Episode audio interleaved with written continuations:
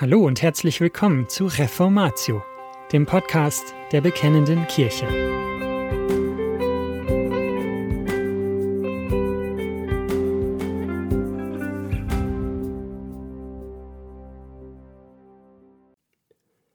Was konstituiert eine Ehe? Teil 4 von Jürgen Buckert-Klautke, gelesen von Ludwig Rühle. Nirgendwo gibt die Heilige Schrift eine systematische Lehre über die Eheschließung. Nachdem wir in den letzten Nummern der bekennenden Kirche abrissartig untersucht haben, wie seit der frühen Kirche über die Frage gedacht wurde, wodurch eine Ehe konstituiert wird und was die Heilige Schrift zu dieser Frage sagt, sollen nun abschließend einige systematische Schlussfolgerungen gezogen werden. Das zusammenzufassen, was die Bibel zu diesem Komplex sagt, ist deswegen notwendig, weil das Wort Gottes selbst, wie die meisten Themen, nirgendwo die Frage, wann bzw. wodurch eine Ehe beginnt, systematisch behandelt. Je nach Anlass, oft scheinbar beiläufig, greift sie die Thematik auf. Dort begegnet eine Anweisung, hier findet man einen Bericht. Wenn das, was in den zahlreichen Aussagen enthalten ist, von uns zusammengetragen wird, wird Folgendes deutlich. Die Ehe wird nicht durch Geschlechtsgemeinschaft geschlossen. Zweifellos ist die geschlechtliche Vereinigung in Gottes Augen ein wichtiges Geschehen. Aber das Einfleischwerden ist nicht mit dem Schließen einer Ehe gleichzusetzen. Im Alten Testament wird bestimmt, dass derjenige, der mit einer nicht verlobten Jungfrau Geschlechtsgemeinschaft hat, das Heiratsgeld, den Brautpreis, entrichten muss, und er wird dazu verpflichtet, sie sich zur Frau zu nehmen. Im Fall, dass ihr Vater sich weigert, sie ihm zu geben, muss er das Geld trotzdem entrichten. 2. Mose 22, 16 bis 17, 5. Mose 22, 28 bis 29. Für den Fall, dass sie verlobt ist, siehe auch 5. Mose 22, 23 bis 27. Die Anordnung, dass dem Mann nach der Geschlechtsgemeinschaft geboten ist, das Heiratsgeld zu zahlen, gleichgültig ob er sie zur Ehefrau bekommt oder nicht, zeigt, dass durch die geschlechtliche Vereinigung an sich nicht eine Ehe zustande gekommen ist. Wenn der Vater des Mädchens die Möglichkeit hat, eine Heirat abzulehnen, macht das deutlich, dass es sich bei der Zahlung keineswegs um eine nachträgliche öffentliche Regelung eines bereits vorhandenen Ehestandes handelt. Entsprechendes lehrt auch das Neue Testament. Als der Apostel Paulus von den Korinthern gefragt wird, ob ein Christ eine Ehe mit einem Nichtchristen aufrechterhalten darf, also auch Geschlechtsverkehr mit ihm haben darf, oder ob man sich nicht besser trennen soll, antwortet der Apostel Trenne dich nicht, denn der ungläubige Ehegatte ist durch den Gläubigen geheiligt. 1. Korinther 7. Völlig anders argumentiert der Apostel im Fall, dass zwei Unverheiratete miteinander Geschlechtsgemeinschaft haben. Hier stellt er die rhetorische Frage: Wisset ihr nicht, dass wer der Hure anhängt, ein Leib mit ihr ist? Denn es werden die zwei ein Fleisch sein. Wer aber dem Herrn anhängt, ist ein Geist mit ihm. 1. Korinther 6, 16 bis 17. Damit bestätigt Paulus, dass Mann und Frau durch den Geschlechtsakt eins geworden sind, aber er lehnt es ab, dieses Einfleischsein als Ehe zu bezeichnen. Im Gegenteil. Aus dem Folgenden geht hervor, dass eine derartige Verbindung mit einer gleichzeitigen Glaubensbeziehung zu Jesus Christus unvereinbar ist. Wenn sich zwei Unverheiratete geschlechtlich vereinigen, ist ihre geschlechtliche Verbindung nicht als Eheschließung zu werten, sondern als Unzucht, Hurerei, Unreinheit. Vergleiche 2. Korinther 12, 21b. Dass Geschlechtsgemeinschaft nicht eine Ehe stiftet, sondern die Geschlechtsgemeinschaft erst im Anschluss an eine Eheschließung zu erfolgen hat, geht ferner aus der Ordnung hervor, die gleich am Anfang der Heiligen Schrift mitgeteilt wird. Gemäß 1. Mose 2, Vers 24 lautet die Reihenfolge: Erstens wird ein Trennungsstrich zum elterlichen Haus gezogen. Zweitens hängt der Mann seiner Frau an. Und erst drittens kommt es zum Einfleischsein. Diese zeitliche Abfolge begegnet auch wie selbstverständlich in biblischen Berichten. Jakob feiert erst seine Hochzeit und hat danach mit der Tochter Labans geschlechtliche Gemeinschaft. Auch das Neue Testament setzt diese Ordnung voraus. Als Maria und Josef verlobt waren und Josef von der Schwangerschaft Marias erfuhr, wollte er keine Schande über sie bringen und dachte daran, sie heimlich zu verlassen. Er wusste, es war nicht erlaubt, als noch nicht verheirateter geschlechtlichen Umgang miteinander zu haben. Auch Maria war klar, dass Verlobte keinen geschlechtlichen Umgang miteinander haben dürfen. Als der Engel ihr die Nachricht brachte, sie sei schwanger, war ihre Reaktion Wie soll das geschehen? da ich doch von keinem Mann weiß? In 1. Korinther 7, Vers 2 wird der sexuelle Umgang vor und außerhalb der Ehe generell als Unzucht bewertet. Auch die Empfehlung des Apostels, lieber zu heiraten als vor Begierde zu brennen, setzt die Reihenfolge voraus, erst heiraten, dann geschlechtliche Vereinigung. 1. Korinther 7, Vers 9. Halten wir fest, Gemäß der Heiligen Schrift stiften vor- oder außereheliche geschlechtliche Gemeinschaften nicht eine Ehe. Vielmehr gelten sie als Ehebruch. Die Ehe wird nicht durch die Geschlechtsgemeinschaft konstituiert, sondern sie ist die Voraussetzung, der Schutzraum für den sexuellen Umgang. Vergleiche dazu auch 1. Thessalonicher 4, 3 bis 8 und Hebräer 13, Vers 4. Die Ehe entsteht nicht durch ein privates gegenseitiges Versprechen. Auch die Auffassung, eine unter Absehung der Öffentlichkeit, also privat getroffene gegenseitige Übereinkunft, sich zu lieben und beieinander zu bleiben, ist im Licht der Heiligen Schrift nicht hinreichend, um von einer Ehe zu sprechen.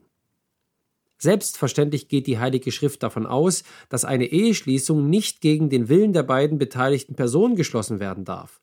Vielmehr ist ihre Einwilligung, ihre Liebe erforderlich. Vergleiche zum Beispiel 1. Mose 24, 57 bis 58, 1. Samuel 18, Vers 20. Wenn eine Frau geheiratet wird, die nicht geliebt wird, wie es zum Beispiel bei Lea der Fall war, oder bei Penina, wird das in der Bibel als Ursache von viel Leid vermerkt so sehr für die Eheschließung die persönliche Zustimmung unerlässlich ist, ist das allein noch keine Ehe. Zunächst einmal ist festzuhalten, dass eine Verbindung zwischen Mann und Frau, die nicht mit der Absicht eingegangen wird, man wolle auch in bösen Tagen zusammenbleiben, in der also nicht der Tod die beiden scheiden soll, sondern die nur so lange währt, wie es einem der beiden schmeckt, im Licht dessen, was Gott von Anfang an über die Ehe gesagt hat, überhaupt nicht als Ehe zu bezeichnen ist. Sie ist Ausdruck krassesten Egoismus. Sie ist nichts anderes als gegenseitige Ausbeutung. Aber selbst im Fall, dass zwei Menschen die Absicht haben, lebenslang zusammenzubleiben und als Grundlage ihrer Verbindung einzig und allein ihre Liebe akzeptieren möchten, ist dieses keine Ehe, wie Gott sie will. Dieses heute ausdrücklich zu sagen, ist nicht überflüssig. Denn inzwischen versucht man sogar aus der Bibel die Ehe ohne Trauschein zu rechtfertigen. Hierzu beruft man sich gern auf das Hohelied. Man erklärt, die Kirche und auch das Judentum hätten dieses Buch noch nie richtig verstanden. Denn sie hätten darin ein Braut- bzw. Hochzeitslied gesehen. In Wahrheit, so die schwungvoll vorgetragene Meinung, lieben sich die beiden, sie schlafen miteinander, ohne dass es ihnen jemand erlaubt hat, ohne Standesamt, ohne Traualtar. Im Grunde sei dieses Buch und damit die Bibel die Verbündete aller Liebenden, die in ihrer Liebe keine andere Legitimation haben als ihre Liebe.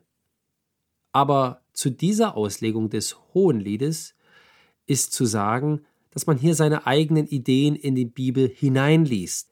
Macht man sich einmal die Mühe, dieses Buch wirklich zu lesen, stellt man fest, dass hier eine Liebe geschildert wird, an der die Familie und die Freunde teilnehmen.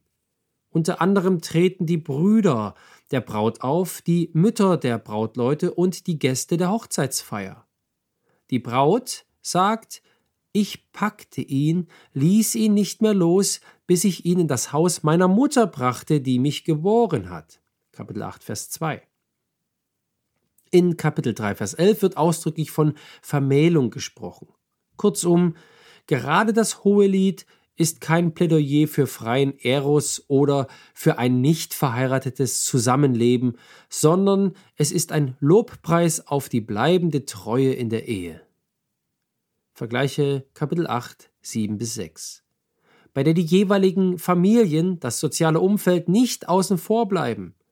Bei den beiden Personen handelt es sich nicht um ein intimes Stell dich ein zu zweit. Sie heiraten, wie es im Volk Gottes üblich war, öffentlich. Wie selbstverständlich der öffentliche Charakter der Ehe war, führt auch folgende Begebenheit vor Augen. Sichem, der Sohn Hemos, verliebt sich in Dina, die Tochter Jakobs. Die beiden ziehen zusammen, sie lieben sich, sie schlafen miteinander, und Sichem weiß sich für Dina verantwortlich. Man könnte sagen, ihre Beziehung ist glücklich. Der Vater Sichems geht zu Jakob und will die Verbindung nachträglich ordnen. Aber die Brüder Dinas sind über das Verhalten Sichems empört und rächen sich. 1. Mose 34. Das Kapitel prangert zwar die Maßlosigkeit der Rache der Brüder und ihre Hinterlist an, aber es bestreitet nicht die Berechtigung ihres Einspruchs. Sichem hatte den sozialen und öffentlichen Charakter der Ehe nicht beachtet. Mehr noch, weil die Bibel weiß, dass die Ehe jederzeit gefährdet ist, sei es durch Versuchungen von außen, Verführung, sei es durch Versuchungen von innen, Leidenschaften, Egoismus, befiehlt Gott, dass die Gemeinschaft die Ehe überwacht. Siehe dazu 5. Mose 22, 13 bis 21. Auch im Neuen Testament wird der überpersonale Charakter der Ehe vorausgesetzt. Im Römerbrief, Kapitel 7, Vers 2, geht Paulus wie selbstverständlich davon aus, dass die Frau an ihrem Mann gebunden ist durch das Gesetz, also nicht durch eine private oder privatrechtliche Vereinbarung. Kurzum, im Licht der Heiligen Schrift ist die Auffassung, eine Ehe gründet sich allein auf eine gegenseitige Vereinbarung nicht akzeptabel. Bonhoeffer hat recht, wenn er sagt, nicht die Liebe trägt die Ehe, sondern die Ehe trägt die Liebe. Eheschließung von Christen in der Gemeinde. Das bisher Gesagte könnte als Plädoyer für die standesamtliche Trauung verstanden werden. Denn dort komme schließlich der öffentliche Charakter der Ehe zum Ausdruck. An sich ist das richtig. Aber man darf eben nicht vergessen, dass die sogenannte Ziviltrauung ein Produkt der französischen Revolution ist und durch den Liberalismus, der Bismarck, in Deutschland eingeführt wurde. Angesichts einer heutzutage immer weiter fortschreitenden rechtlichen Angleichung unverheiratet zusammenlebender Partnerschaften an die Ehe und nicht zuletzt in Anbetracht der gegenwärtigen staatlichen Akzeptanz von Homo-Ehen werden Christen der Prozedur vor dem Standesamt nicht ohne innere Reserven begegnen können. Der Grund dafür ist nicht eine anarchistische Einstellung gegenüber dem Staat, Jedoch werden sie sich zu Beginn des 21. Jahrhunderts illusionslos darüber im Klaren sein müssen, dass der neuzeitliche Staat von seinem Selbstverständnis aus gar nichts anderes sein will als Exponent der pluralistischen Gesellschaft. In diesem Gemeinwesen hat das christliche Ethos allenfalls noch den Status einer geduldeten Gruppenmoral. Die Gebote Gottes werden noch toleriert, wie etwa die Moralvorstellungen von Vegetariern. Für unsere Frage heißt das, der neuzeitliche Staat ist etwas anderes als die Heilsgemeinde im alttestamentlichen Israel, in der das profane und sakrale Recht Gottes zusammenkamen. Damit aber stellt sich die Frage, die Gemeinde Gottes nicht genauso, wie sie schon immer Regelungen bei Ehebruch festlegte, also intern durch Gemeindezucht regulierte, für die im Alten Testament das Gemeinwesen zuständig war, heute wieder auch die Eheschließung unabhängig vom Staat übernehmen soll. Wie gesagt, in der Heiligen Schrift gibt es kein ausdrückliches Gebot, dass die Ehe in der Gemeinde geschlossen werden muss. Aber die wie selbstverständlich berichteten Hinweise aus der Kirchengeschichte des zweiten Jahrhunderts legen es nahe, dass die Gemeinde so bereits im ersten Jahrhundert unserer Zeitrechnung handelte. Die Bibel sagt unmissverständlich, dass die Ehe nicht eine Vereinbarung zwischen zwei Menschen ist. Vielmehr ist sie Bund Gottes. Sprüche 2, Vers 17, Malachi 2, Vers 14. Sie ist Abbild der Liebe Christi zu seiner Gemeinde. Epheser 5, 22 bis 33. Damit aber ist die Ehe etwas, das die menschlichen Möglichkeiten prinzipiell übersteigt. Diese Feststellung stellt zwar nicht die Berechtigung von gut gemeinten Eheratgeberbüchern grundsätzlich in Frage, aber sie relativiert ihre Bedeutung, genauso wie sie den bürgerlichen Formalakt im Standesamt nicht zu hoch einzuschätzen vermag. Das Entscheidende bei der Eheführung oder auch bei der Eheschließung ist, dass sie im Herrn erfolgt. 1. Korinther 7, Vers 39.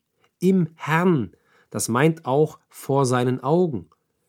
Und was Gott tut, das tut er in seiner Gemeinde. Wohlgemerkt, die Ehe ist kein Sakrament, sie gehört nicht zur Heilsordnung. Aber sie ist eben auch keine menschliche Vereinbarung, sie ist Wunder Gottes. Die Trauung ist Handeln Gottes, in der nicht Menschen, sondern Gott es ist, der zusammenfügt. Matthäus 19, Vers 6. Wörtlich, unter ein Joch zusammenspannt.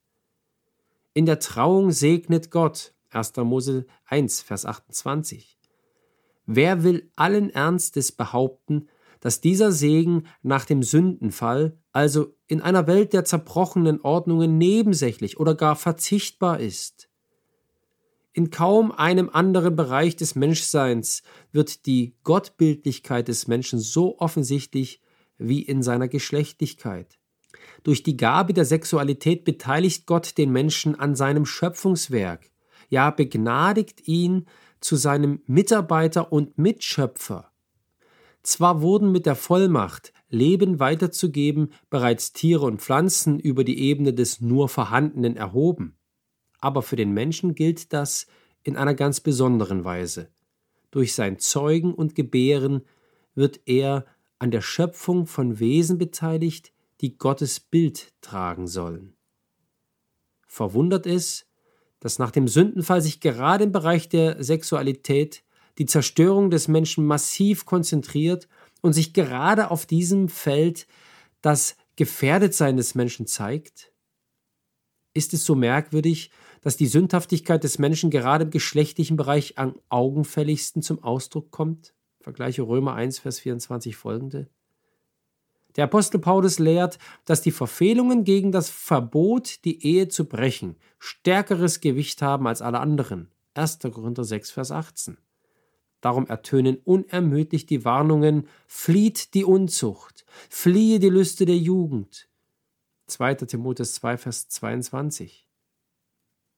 Gerade weil im Bereich der Sexualität höchstes Glück und abgrundtiefe Verzweiflung sehr eng beieinander wohnen, die Ehe ist ferner ein Generalangriff auf das Ich.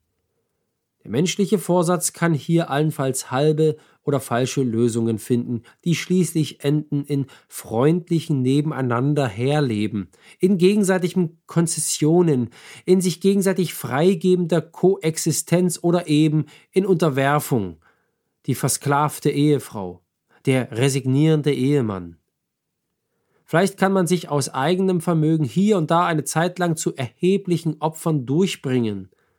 Aber ganz füreinander da sein, die Ehefrau so zu lieben wie Christus die Gemeinde, dem Mann auch heute, im Zeitalter des Feminismus und der Emanzipation untertan sein, das hört sich möglicherweise simpel an. Es ist leicht ausgesprochen und versprochen. Wer es für einfach hält, möge es versuchen. Er wird bald nach dem Heiligen Geist schreien, der Segen Gottes ist für die Ehe unverzichtbar. Und die Ehen außerhalb der Kirche? Gegen die kirchliche Trauung als das für die Ehe konstitutive scheint eigentlich nur ein einziger Einwand von Gewicht zu sein. Was ist mit den Ehen außerhalb der Gemeinde Gottes? Die Ehe ist doch eine Schöpfungsordnung. Sie existierte bereits vor und auch neben der christlichen Kirche. Dazu ist zu sagen, selbstverständlich war die Ehe vor der Kirche da. und sie besteht in vielen Gestalten neben ihr, bei Heiden, Moslems, Buddhisten und natürlich auch in der nachchristlichen Gesellschaft. Als Ordnungsmacht hat der Staat um der vielfachen Rechtsfolgen willen den Erbschafts- und Versorgungsansprüchen einen Anspruch auf eindeutige Protokollierung, aber eben mehr nicht.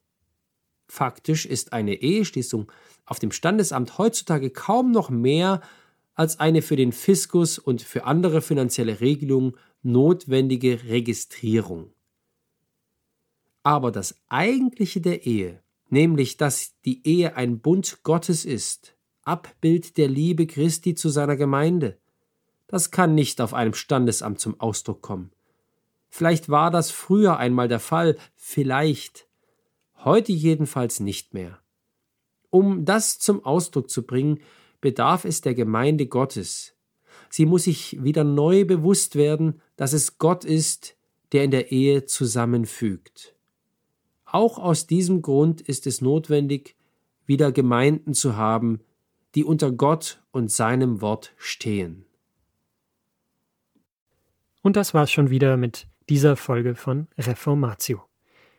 Wenn Sie selbst eine Frage an uns haben, laden wir Sie herzlich dazu ein, uns diese zu schicken. Besuchen Sie uns unter www.bekennende-kirche.de/fragen und nutzen Sie das dortige Formular.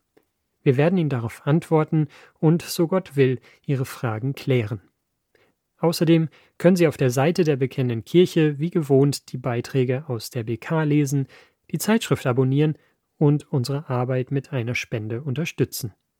Alle Links finden Sie auch in der Beschreibung dieser Folge des Podcasts. Wir bedanken uns fürs Zuhören, wünschen Ihnen Gottes Segen und sagen Tschüss. Bis zum nächsten Mal.